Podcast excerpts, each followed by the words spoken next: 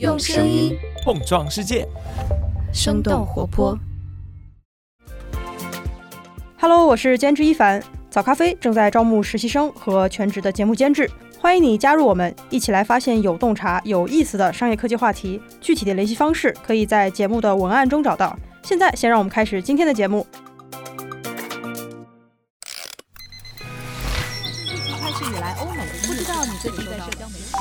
生动早咖啡与你轻松同步日常生活与商业世界。嗨，早上好呀！今天是二零二三年的七月五号，星期三。这里是生动早咖啡，我是来自生动活泼的梦一，几条商业科技轻解读，和你打开全新的一天。不知道这个夏天你是否已经尝过茅台酒口味的冰激凌了？不久前，贵州茅台为他们的冰激凌产品举行了一场上市周年庆。在会上，他们也透露了茅台冰淇淋累计销量接近一千万杯的成绩。那除了冰淇淋，茅台还准备做各种含有茅台酒的巧克力和软饮等新品。另外，五粮液今年也打造了限定版的五粮液咖酒馆，携手咖啡品牌永璞，推出了含有五粮液的咖啡产品。当然，其他的白酒品牌也在忙着跨界推新品。比如洋河除了推出白酒酒心巧克力，也推出了添加百分之三洋河白酒的雪糕。二零二零年，泸州老窖也试过和茶百道联名推出含酒奶茶，并且推出了冷饮快闪店等等。可以说，这些年白酒加跨界的模式几乎成了白酒企业们的必修课。那为什么现在的白酒企业都在忙着推出跨界产品？白酒加雪糕或咖啡的背后，又暗藏着传统白酒企业的哪些担忧呢？我们今天的清解读就与此相关。在这之前，先来关注几条简短的商业科技动态。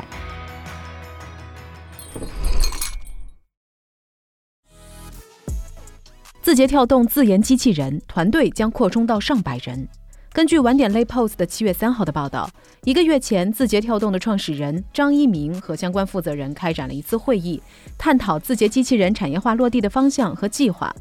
字节机器人团队目前已经有大约五十人，并且计划在年底扩充到上百人。字节机器人团队目前隶属于 AI Lab 部门，此前主要是进行研究，并没有以业务为导向。而现在，机器人团队有了明确的方向，他们将生产一些机器人，优先服务于字节的电商履约需求。字节已经建立了一些自营仓库，主要服务于字节电商中的抖音超市，用机器人来分拣和打包。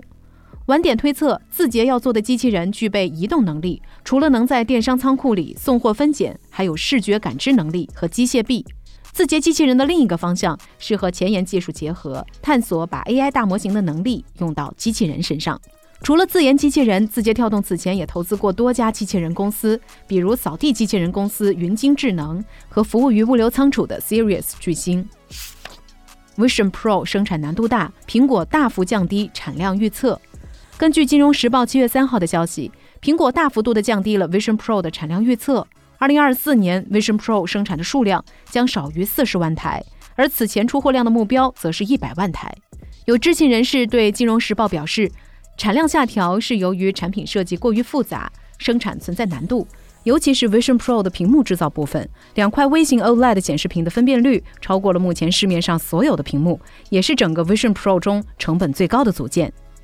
有供应商表示，苹果并没有制造出比业界想象更好的产品。因此也就缺乏信心。Vision Pro 并没有对整个混合现实头显的供应链带来太大的推动。索尼的高管最近也公开对媒体表示，他们对混合现实头显的市场增长保持谨慎态度，不愿意大幅度的提高产量。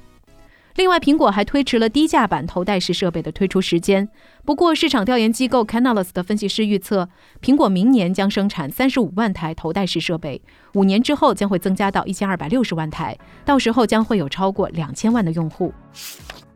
Meta 将会发布推的竞品 Threads。苹果应用商店的信息显示，Meta 将会在七月六号上线对标推特的社交应用 Threads。Threads 这款应用是由 Instagram 团队开发。用户在 Instagram 的社交关系也可以转移到新的应用上。和 Instagram 主要展示图片和视频不同，Threads 将会以文字内容为主。此前公布的新应用界面也和 Twitter 十分相似。Meta 的首席产品官对外表示，用户需要一款和 Twitter 类似，但是能够平稳运行的产品。值得一提的是，Meta 发布新产品的时机恰逢马斯克限制 Twitter 用户的推文浏览量。根据美国科技媒体 The Verge 七月四号的报道。浏览量限制也导致推特账户管理工具 TweetDeck 出现了问题。新版本的工具则需要付费之后才能使用。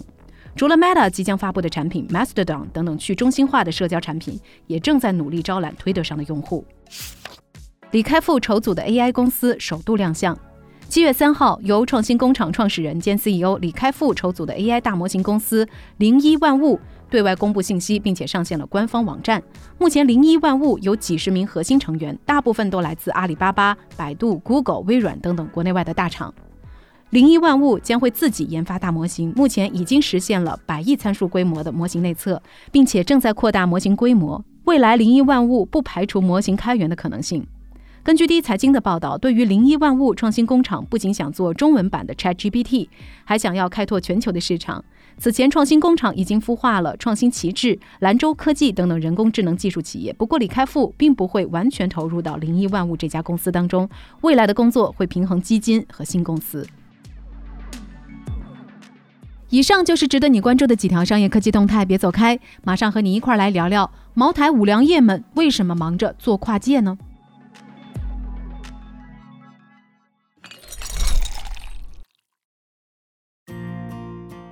欢迎来到今天的清解读。去年夏天，茅台冰激凌的话题就一度登上了热搜。带着好奇心，许多网友都去门店打卡尝鲜。一年下来，茅台冰激凌在全国各地也开出了三十多家门店，京东、天猫等等线上平台也能买到。最近，在一些茅台冰激凌的门店中，也出现了多款添加飞天茅台酒的咖啡产品。虽然茅台回应说含有茅台的咖啡只是门店的自发行为，但是在外界看来，未来应该还会有更多添加茅台酒的品类出现。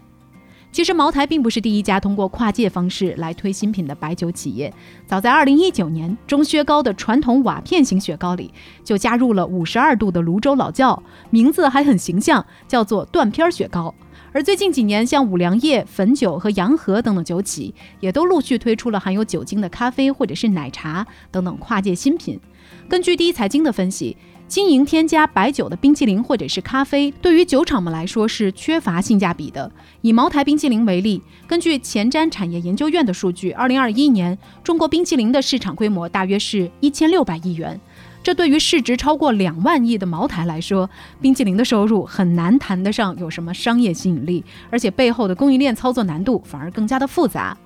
那为什么传统白酒厂商们在这几年都在忙着推出跨界新品呢？根据国家统计局的数据，国内白酒产量的峰值是在二零一六年，在这之后，白酒产量一路下降，二零二一年的产量比六年前足足下降了百分之四十七点三，几乎腰斩。白酒产量递减的原因或许是多方面的，但其中有一个重要的因素就是中国年轻人似乎不爱喝白酒了。有业内人士在接受界面新闻采访的时候表示，通过跨界入局物美价廉的冰品或者是饮品赛道，虽然可以盘活一些大型酒企的闲置资金，激活渠道资源，但是对于平均毛利率在百分之八十左右的白酒企业们来说，跨界的目的并不在于进军新赛道来拓展营收。他们更看重的是加了白酒的冰淇淋或者是奶茶，能不能培养出下一代白酒的主力消费者？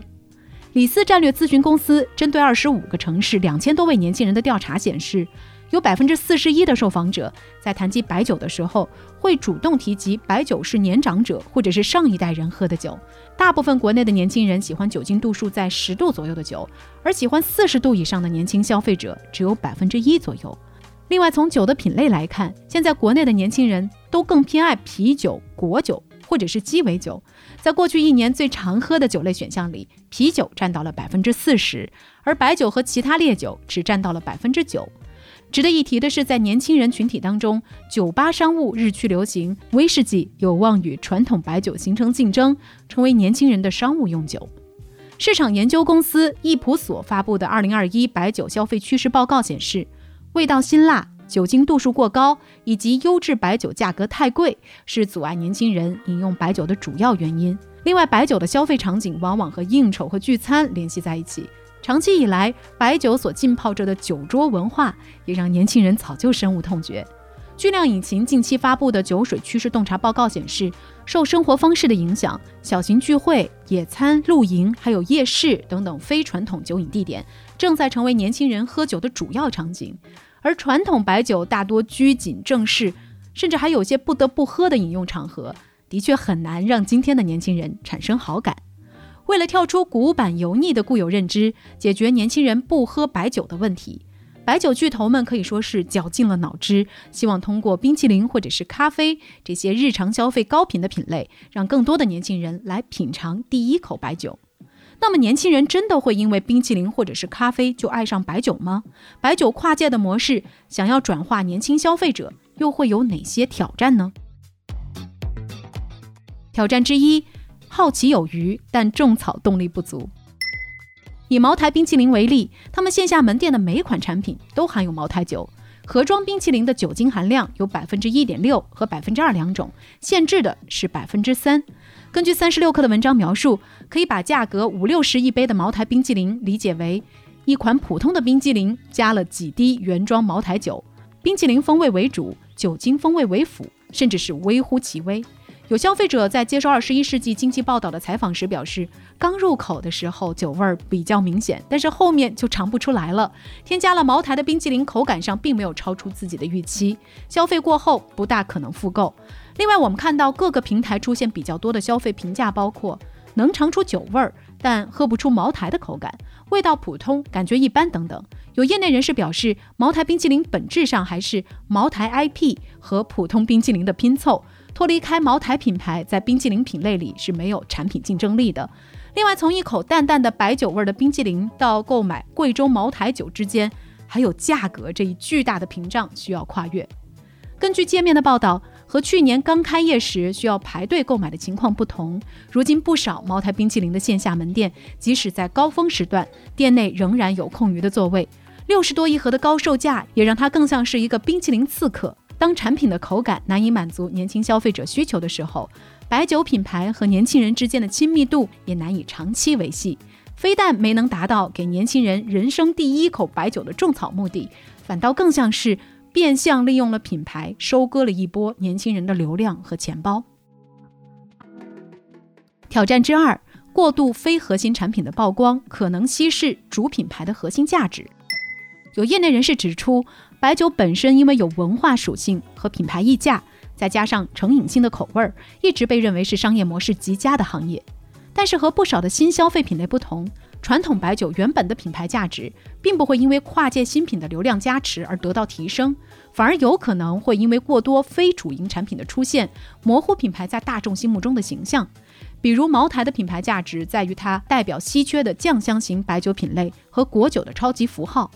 根据中国日报的评论文章，将茅台和冰淇淋嫁接在一起，短期来说可以引起人们的关注，成为有话题度的营销事件。但是，随着巧克力或者是软饮等等其他更多非核心产品的推广，以及高端冰淇淋线下门店的扩张，酱香型白酒的特点很难在简单嫁接的产品中被充分展现。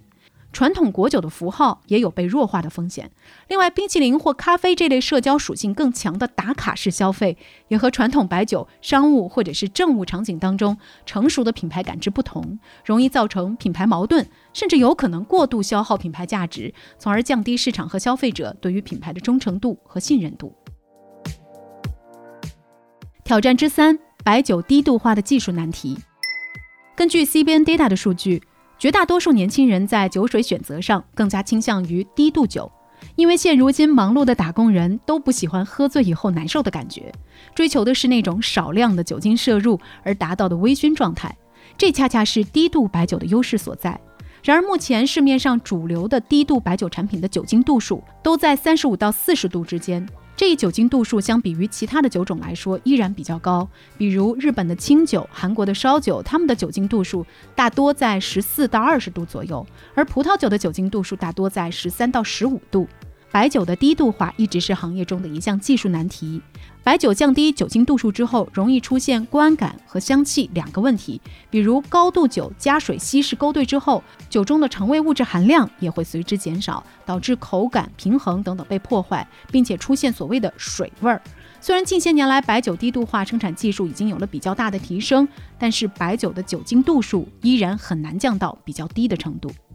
当然，也有观点认为，年轻人不爱白酒，那只是没到时候。一旦当他们步入中年，随着代际互动的增加，也会开始学着大人的模样融入酒桌文化，自然就会喜欢上白酒的味道了。不过，根据第一财经的报道，上一轮白酒的增长高峰期主要是由1950年到1970年出生的消费者来推动的。他们对白酒消费有很深的感情，而且在他们作为主力消费人群的年代，市面上可供选择的酒类品种并不像今天这么多。传统的高端白酒也是当时酒水消费的最优选择。但是随着年龄的增长，被饮料养大的八零九零后逐渐成为了酒饮消费的主力人群。这一代消费者的成长过程当中是没有物质匮乏的记忆的。现如今酒类消费市场的选择也多种多样，这代人本身对于酒精类产品的依存度又比较低。未来十年，零零后甚至是一零后将会成为市场的消费主力，他们在产品选择上也会更加自主和多元化。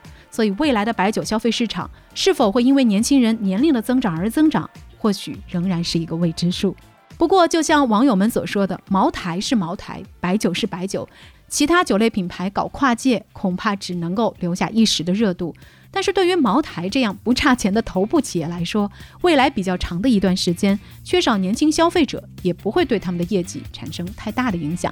所以聊到这儿，也想来问问你，你平时会有小酌几杯的习惯吗？如果会的话，通常情况下，你会选择在什么时候饮酒呢？欢迎在我们的评论区和我们一块儿来聊聊吧。这就是我们今天的节目了。我们其他的成员还有监制泽林、监制一凡、声音设计 Jack、实习生亏亏。感谢你收听今天的生动早咖啡，那我们就下期再见。